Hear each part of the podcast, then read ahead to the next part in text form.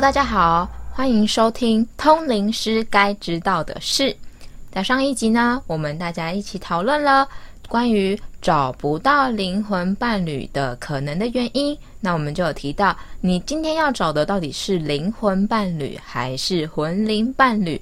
有的时候，因为你的魂、你的心思、你的喜好、你想要的一切条件，大过于你对这个人他真实的感觉跟真实的感情，所以导致你在一切的条件的考量下，你可能选了一个你最喜欢的，但是等到你最后的条件，你又改变了你的喜好，改变了以后，你就会发现眼前的人好像又不是我那么喜欢的人，而陷入一个回圈。那今天我们就要来讨论关于找不到灵魂伴侣的原因的第二个原因。那我们就要请星星老师来跟我们介绍一下喽。嗯，谢谢小乙。我们今天呢是通灵师该知道的事。如果你找不到灵魂伴侣，你知道它的原因是什么吗？那小乙，我今天就要来问问看你哦。很多人他在找灵魂伴侣的时候，他会先设定一个时间，那就是要一辈子跟我的灵魂伴侣相守。小姨，你知不知道一辈子是多长？一辈子是多长哦？我觉得很多人想的一辈子，感觉是他们。呃，也许是白头偕老啊，然后或者说就是呃，只要设定一个人以后，之后我就不用再寻寻觅觅。可是要实际去定义一辈子，我想要听听老师你的想法。嗯，很多人都以为说我找到了灵魂伴侣呢，他就是符合我一辈子长相厮守的那个人。哇，一辈子长相厮守，要成为你的灵魂伴侣，大家都很清楚知道。其实这是一个大考验呢。为什么是一个大考验呢？首先你要很清楚的知道啊，你跟你的灵魂伴侣两个人是要一起接受指导灵的启示，一起呢借由指导灵的生命活水。浇灌你们两个人所要培育的那个生命种子，长成你们所要的样式，这样子是需要两个人非常多的协商以及讨论的。所以呢，这个如果。你这一辈子都愿意跟对方讨论你们的生命活水，想要浇灌出来的生命种子是什么样子的，愿意共同讨论，那就恭喜你，你这个灵魂伴侣，他就是你一辈子长相厮守的那个人。但是如果你们两个人不愿意彼此协商，想要各长各的，那我也没有办法告诉你说，你们是不是一辈子长相厮守的那个灵魂伴侣了。因为我们之前都提过，其实我们每个人都会有指导灵，或者我们说守护天使。那它其实就是一个你的信念的系统，就是说，哦，我觉得。这个自然的法则应该是什么样？那当然，有的时候它其实也是会是我们一个灵性成长上面的关卡，因为它要让你去掉一些我们本来被架设的那些框框架架。那如果说今天你是一个男孩或是一个女孩，你当你遇到你的另一半的时候，你有你的指导灵，他也有他的指导灵，但是当你们两个决定好要一起生活的时候，你们还是会有共同的指导灵嘛？那在这边，我觉得，因为一辈子它可长可短，然后每个人对于一辈子的想象其实也不一样。那呃，我们用很简单的科学的角度来看，一辈子可能我们不谈轮回的话，就是一个人的出生到死亡。对，那我们就要来看灵魂伴侣，它除了我们说是一个我们。结婚的对象，我们交往的对象以外，他也有可能是用不同的形式。那在对于出生到死亡这样的灵魂伴侣，呃，老师，您您觉得有什么样的例子是可以跟我们大家分享的？好，我们刚刚提到一辈子长相厮守的灵魂伴侣，大家都很自然而然的想到就是婚配的男生跟女男主角跟女主角。那有没有那个灵魂伴侣，他们所设定的一辈子？事实上呢，他的一辈子就是。他从出生到死叫做一辈子，那男生的一辈子跟女生的一辈子如果是不一样长的时候，那怎么办？有没有可能曾经有一对灵魂伴侣，他们当初的设定是这样子的：当啊女生小女生出生的时候呢，其实她就一直在等待，等待她原始设定的那个灵魂伴侣，她要造就的那位灵魂伴侣的男主角呢，等待他来把自己终结生命，一刀就把我断送了我这一辈子所有的生命。为什么？因为我只造就了说我们两个人在之前所设定的，接下来这位杀人者男灵魂伴侣终其一生，他都要经过这样子的灵魂伴侣的约定，然后在他一生当中就要经历这样子的生命成长。那我们能够说他们这一对灵魂伴侣的一辈子就是长相厮守吗？其实事实上他们是长相厮守啊。但是是用什么样的方式来长相厮守？这是你能够接受的吗？这是你能够接受指导灵的当初的原始设定吗？所以，并不是每一个每一对灵魂伴侣，他们要设定长相厮守一辈子的时候，他们都是怎么样快快乐乐的相恋、结婚、生小孩，到最后一起走走向那个死亡的阶段。不是每一对灵魂伴侣都是这样子设定的耶。这个例子真的是让人觉得有点心痛跟哀伤，但就像我们说的，其实灵魂伴侣他在我们的生命中出现有很多的形式。那今天这个灵魂伴侣，他对你来讲，你的出现，他如果是你的指导灵有安排的，他对你的。整个生命的觉醒是有意义的，那他就会用某种的方式去让你面对一件事情，或者让你有一些突破跟改变。那今天刚刚老师举的那个例子，今天这个小女孩她发生的事情，他可能会对于这个男生有一些人生上面的改变。对，他可能他的离开也对于他的家人、其他的家庭成员有一些改变。那我觉得这个很难用我们世俗人的眼光去定义说这些。呃，他的家人的改变或这个男生的改变一定是好或不好，因为这个有的时候是看他们自己后面的造就跟成长，还有他们怎么样去听呃去跟从这个安排。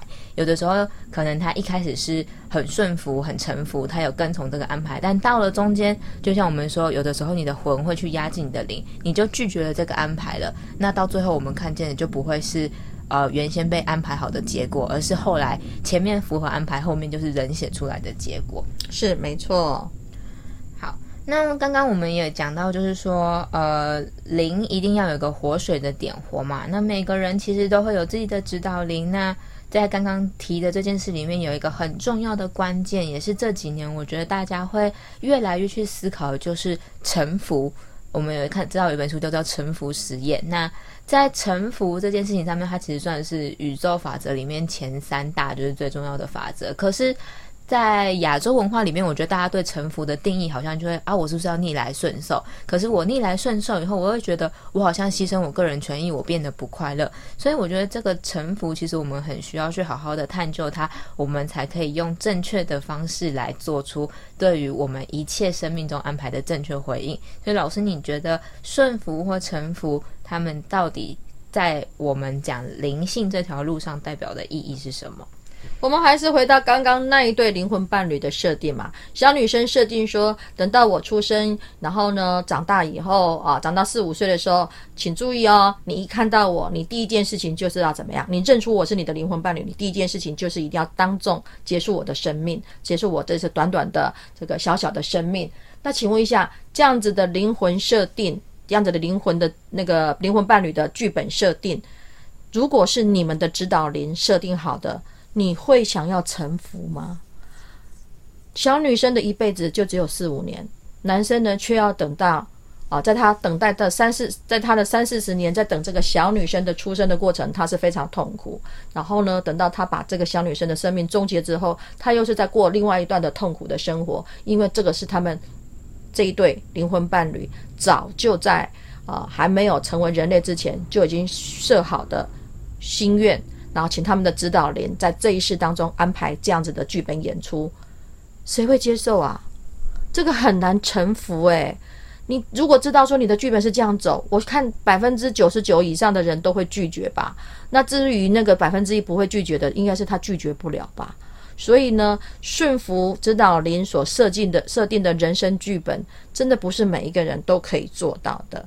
但是如果你跟你的灵魂伴侣愿意突破难关，一起顺服的话，一起臣服的话，其实顺服指导灵的剧本跟臣臣服指导灵的指导灵的剧本是同一件事情。我希望是你们两个人灵魂伴侣同时愿意顺服这样子的指导灵的设定，而不是很委屈的降服啊！你要设定我这样子吧，好吧，那我就做吧。但是就做怎么样，做的心不甘情不愿的，那这整出戏又不是照原来的剧本走，到最后一定又会走中了。对，如果大家有看过有一本书叫做《灵魂的出生前计划：你与生命最勇敢的约定》，我相信你们就可以在里面看到很多类似刚刚新老师提的这个例子，就是有的时候我们的灵魂伴侣他可能不是真正最呃贴心我们的人或最照顾我们的人，但却是对我们的生命还有我们的自我成长有最大影响力的人。那回过来，我相信还是有很多人啊，会想要找灵魂伴侣，其实就是想要找的是一个真正的婚配对象，或者就是说，至少是我可以一辈子相处，有一个让我的心有一个归属感的人嘛。那我们也知道说，哦，灵魂伴侣在我们初相见的时候，我们的灵魂会有一个安排。那今天我们就有一个小小的例子，就是例如说，有一个女孩子，她呢对她的人生的规划，她可能就是我今天我我的使命就是我把我的人生看作是。我在有一颗种子，那我想要让它就是长出很多的青菜果蔬，然后长很多的花菜，然后让我就是每天呢可以有一个很安定的生活，哦，有很漂亮的花园，那我都可以吃得饱。那另外一个男生，他可能也是他对他自己的人生设定，就是说，哦，我今天有一个种子，然后呢，我想要让这个种子是长成一个大树，让后人可以乘凉的。那在一开始这两个灵魂相遇的时候，因着他们的。指导灵的安排，他们一定会觉得很有默契嘛，因为他们的兴趣嗜好可能都很类似。可是他们并不知道对方最后他们的生命的目的是什么。那他们假设他们相遇相恋以后，在一辈子的过程中，我们就要来看最后到底这一片种子、这一片花圃会长成什么样子。很好哦，你走。刚刚那个例子真的是让我们听得很沉重，可是呢，这一次少一的例子就很可爱了。到底小小的花椰菜，它的生命计划跟大大的绿树，它的生命计划，两个人相遇了之后，他们是否能够成为灵魂伴侣？是否可以终其一生都生厮守在一起？哎，这真的是一个很大的考验计划哦。好，来，少一，如果是你赌的话，你来对赌的话。这样子的灵魂伴侣，他们到底是成功一辈子厮守，还是不成功终究会离异？那你赌一下，你觉得哪个比较可能？如果从我的角度，我当然会希望他们会成功嘛，因为我觉得如果是离异的话，就是又是一个有点悲伤的故事。但是如果要成功，我相信。在这么不一样的最终设定，虽然在前期，我相信他们在磨合中或者在认识中，一定对吧？大家都会很有帮助。因为如果我都是第一次种植物，那我今天想要的是一片花园，我就不要去把每一个植物都长成巨型的植物。所以我在交流的过程中，我就会知道哪些是我可以去做的，哪些我可以做更好，哪些是我不要去做的。但是要讲到一辈子长相厮守，哦，那我觉得应该会是很大的挑战。那不过呢，像这种很大的挑战，好像就跟我们真实的人生有点类似。对，好啦，那我们来说说看，他们这一对呢，如果相遇，然后呢成为灵魂伴侣，啊，真的也结婚了，他们的后来的发展会怎么样，好不好？那你要知道一件事情哦。当这个小小花椰菜的小女生，她的生命设定是这样子设定的，遇到了另外一个她心仪的灵魂伴侣的男生，他是要设定成为大大的绿树，长大之后呢，所有人都可以在树底下乘凉。这两个人竟然被彼此的这个呃愿望给吸引住，终究成为婚配，然后呢结成就是灵魂伴侣，准备要携手过一生了。可他们会发现一件事情，他们指导灵给他们的生命活水只有一份。所以他们两个现在就要协商了，到底是两个人一起浇灌你那个小小的花椰菜，让我们每天呢虽然不至于就是饿死，但是呢小小的花菜可以啊养活我们两个人，这样子的生命活水来培养小小的花椰菜，让我们每天都有啊菜蔬可以吃，可以填饱肚子。这个是我们的人生目标设定啊，生命种子的这个长大计划，还是说，呃？我看哈，那个有大树让我们保护我们，让我们遮风避雨的，让我们有一个安全的成长环境，这个比较重要。我看呢，我们的生命活水如果要养培育的话，还是来培育这棵大树比较重要。好了，请问一下，到底是要听小小花叶菜的这个生命计划，还是要听大棵绿树的这个乘凉的生命计划？你觉得哪个比较好？嗯，这个我觉得要有选择的话，就要有很多的智慧。但在我的角度看来，我觉得最终到底选择哪一个，其实是当事人他们两个要去互相讨论、协商以后去决定的。因为毕竟资源只有一份。可是我觉得，不管他今天是要长成小的花椰菜还是大树，那个资源一定都是给他们够用的。但是其实最关键就是在这些高低起伏协商的过程中，这两个人到底会怎么发展？基本上呢，有协商可能就有冲突。那我们都知道，冲突它可能导致的是决裂，或者两个人感情更好。那今天这两个人他们能不能走到最后，应该是要看他们面对这些冲突跟纠结的时候，他们怎么应对吧。对呀，刚刚开始的时候，可能生命活水真的不多，所以呢，他们就决定说，先把肚子喂饱再好了。就两个已经讲好了，小小花椰菜是我们的共同生命使命，所以他们就开始呢浇灌这个小小的花椰菜。事实上呢，每天都有吃这小小花椰菜，也填饱肚子，快快乐乐过一生。但是你要知道，前一集我们讲过了，魂生命它也是会悄悄的长大，而且会因着你的喜好、你的食物呢，怎么样改变你？那这时候。好，我们就要看这个小男生跟小女生呢，啊，这个呃，他们的这个谁的魂生命长得比较快一点啦？啊，那谁的那个魂的生命呢比较啊茁壮一点？那他就取得了所谓的话语权了。那万一啊，这个小男生呢，他说。哎呀，我已经跟你吃这个小小小的花椰菜呢，吃腻了。我现我现在呢，在外面工作呢，然后呢，啊，随着我这样子这么啊，每天有你的灵魂伴侣的支持我，所以我在职场实在是表现的太好，所以我就天天加班，然后呢，天天加薪，到最后我就升成了一个大主管。所以，我们就不可以不用每天在吃这个小小的花椰菜了吧？我们应该来转换一下生命跑道。我们呢，开始来栽培我们的大棵的绿树，让我们的生活安安稳稳的，好不好啊？因为我的钱呢，也够你怎么样？天天吃牛肉面了，天天吃牛排了啊！你不用再跟我跟我一起吃苦，天天吃小花椰菜了。哎，他们的这个什么生命蓝图、生命使命呢？哎，就这样子的改了耶。那当然啦，你就要问那个小小花椰菜的这个原始设定，这个小女生呢，她是不是能够臣服，一起跟着我的灵魂伴侣转转个方向？那我们一起用我们的生命活水，把这个大大的这个绿树的这个乘凉的这个功能呢，把它浇灌出来，然后长出这个可以在树底下乘那个乘凉的这个功能，让我们的生活没有不至于缺乏。哎，这两个协商好了，是不是又可以继续？下一段的生命蓝图，对，而且这样的生命蓝图可能是他们在一开始可能十几岁、二十岁、三十岁的时候都没有想象过的。对，但也许他们就是因为彼此协商、彼此顺服、彼此跟从他们指导灵的指导，到他们六十岁的时候，他们可能就可以过上一个完全没有想象，但是却是丰盛无比的生活。是啊，这两个人协商好了，我就恭喜你，你们就是一对成功的相守。厮守一辈子的灵魂伴侣，噔噔一百分。可是有没有可能，那个小小花椰菜，这个生命种子，事实上一直存在这个小女生的心中，她心里面就是会有一点点的，好像哀怨。我觉得那个花椰菜还是很好吃啊，为什么你不可以跟我一起呢？再回来浇灌这个花椰菜，是不是？那眼看着呢，这个大树呢越来越长大，越来越茁壮，然后树底下乘凉的人就不止你们两个人灵魂伴侣啦，还有其其他他的人也可以一起来乘凉的时候，会不会就是心生嫌隙，产生一些哀怨，然后呢就会跟男生抱怨说啊，你看你这么的忙，如果我们当初呢啊每天的你陪着我，我陪着你浇灌这个小小的花叶菜，那该有多好！这时候是不是就开始产生了所谓的魂灵伴侣又出生了？对，因为女孩子她想要的是什么？小小花野菜。男孩子想要的是什么？大大的绿树可以让大家乘凉。对，两个人又开始让自己的魂成长。那这样子的魂灵伴侣，到最后是不是可以走完一生？这也是啊，就是要我们来好好的考验我们自己的智慧了。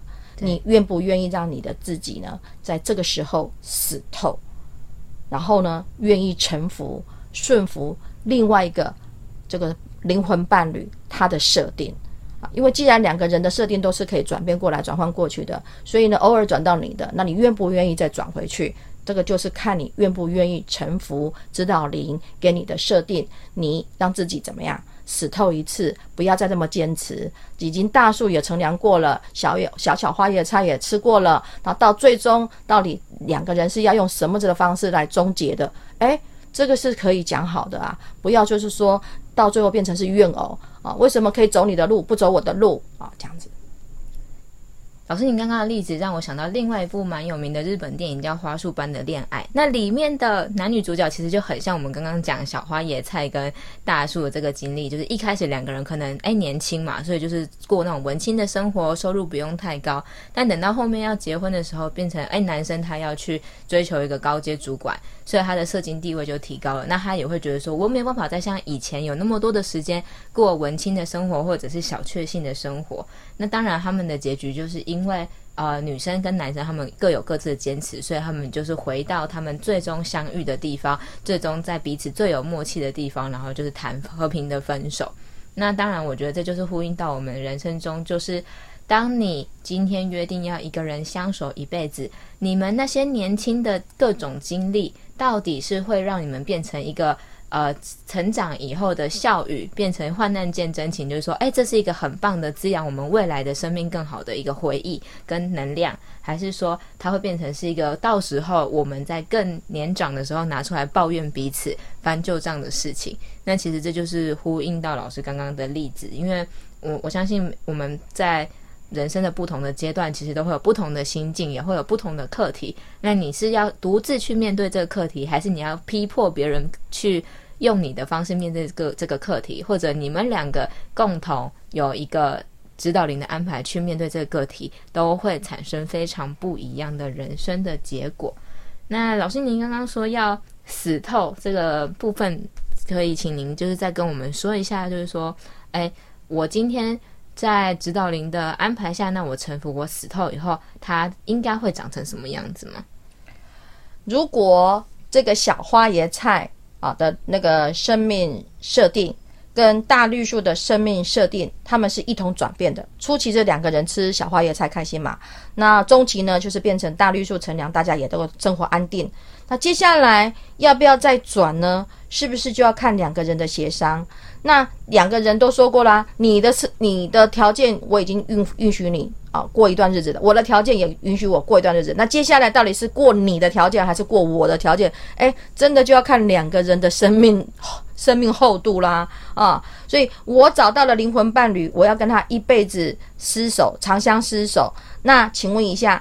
是一辈子长相厮守，彼此快乐，还是我一辈子都把你改造成我喜欢的那个灵魂伴侣，我才快乐？这个是很重要的耶。如果说那个话语权比较强大的、设计定位比较好的那一个那一方呢，他的魂呢一直不断的长大，他已经变成是魂灵伴侣的。那另外一个呢，他没有变，他还是追求他以前的那个啊美好的灵魂伴侣的那个人。可是因为他设计地位比较低呀，那这样子的话，两个人有没有办法？一起华丽的转身，通通都不要当灵魂伴侣了。我们两个人一起当魂灵伴侣，这样子可不可以？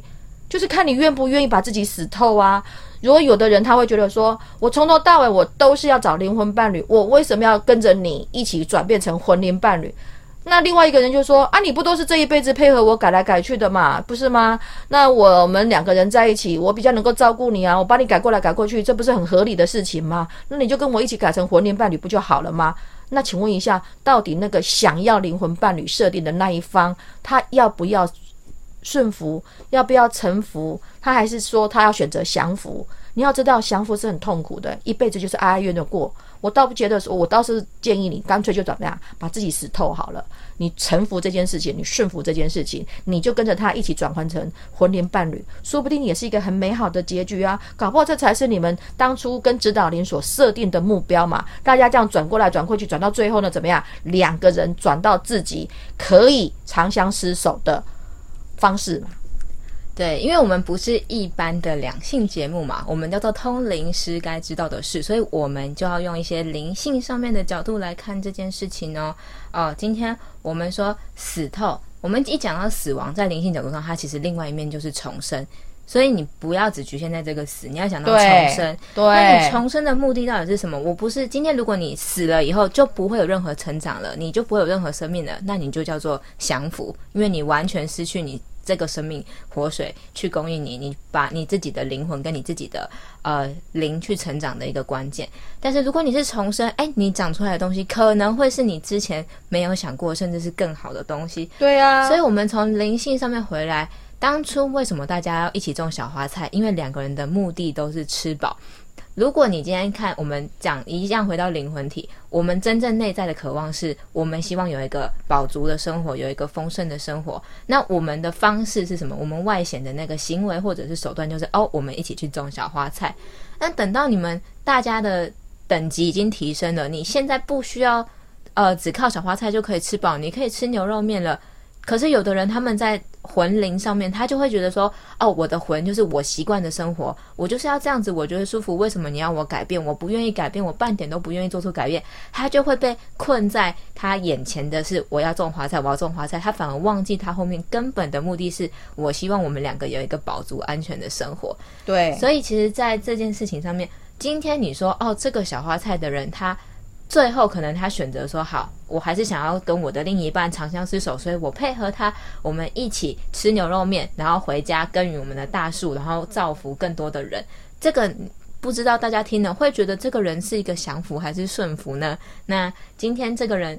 难道这个小花菜的女孩子，她就没有得到她生命最想要的东西吗？那这个又呼应到我们自己跟我们的伴侣在相处的时候，到底你原始设定你最想要、内心最渴望的是什么？你有没有愿意因为不同的情境，依然依然牢牢的记得你的渴望，可是去因应一些你外在的改变，让你的魂不会去压制你的灵？还是你目前的目光一直看到你的魂，只愿意用你的方式，而不愿意做丝毫的妥协呢？对，今天的课题是真的比较沉重一点，所以呢，我们有花了比较多的时间，然后还有例子呢来举例说明。那希望今天的观众呢，不要因为我们的课题呃话题很沉重呢啊，然后就觉得说好像嗯听不大下去。我们也真的是录得非常的语重心长啊，所希望呢今天的节目呢是能够让大家啊真的有看到这个通灵师该知道的是不一样的另一面。呃，希望大家都可以顺利找到自己的灵魂伴侣，并且在觉醒的这条路上有持续跟我们一起慢慢的过关，慢慢的成长，慢慢的升等。那我们就下次再见喽，拜拜，拜拜。